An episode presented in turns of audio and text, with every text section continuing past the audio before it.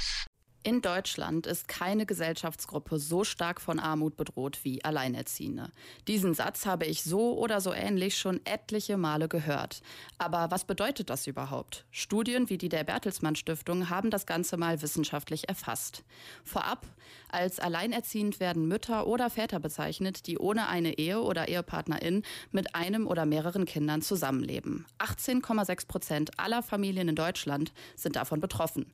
Dabei sind die Alleinerziehenden zu 88 Prozent Mütter. Deshalb spricht man in der Debatte auch oft nur noch von alleinerziehenden Müttern. In der Bertelsmann-Studie heißt es, das Risiko in Armut zu leben ist für alleinerziehende Familien höher als bei jeder anderen Familienform.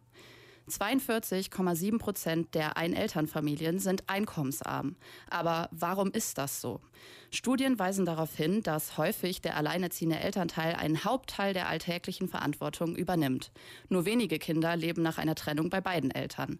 Das heißt, das Geld für eine Familie im Job zu verdienen, gleichzeitig für die Kinder da zu sein, ihnen zu helfen und für sie zu sorgen und auch noch den Haushalt zu schmeißen, also aufräumen, putzen, einkaufen, Wäsche waschen, reparieren etc aber nur eine Vollzeitberufstätigkeit von Alleinerziehenden ist ein Schutz gegen Armut.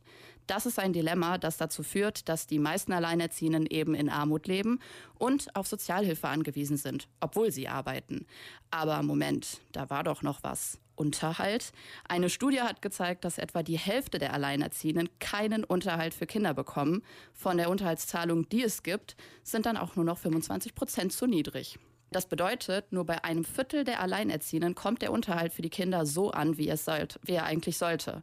Ach ja, und dann fallen die Alleinerziehenden übrigens auch noch bei Hilfen des Staates oft und durchs Raster. Unterm Strich kann man also sagen, in unserer Gesellschaft ist das mit der Familienform eine ziemliche Einbahnstraße www.kölncampus.com www.kölncampus.com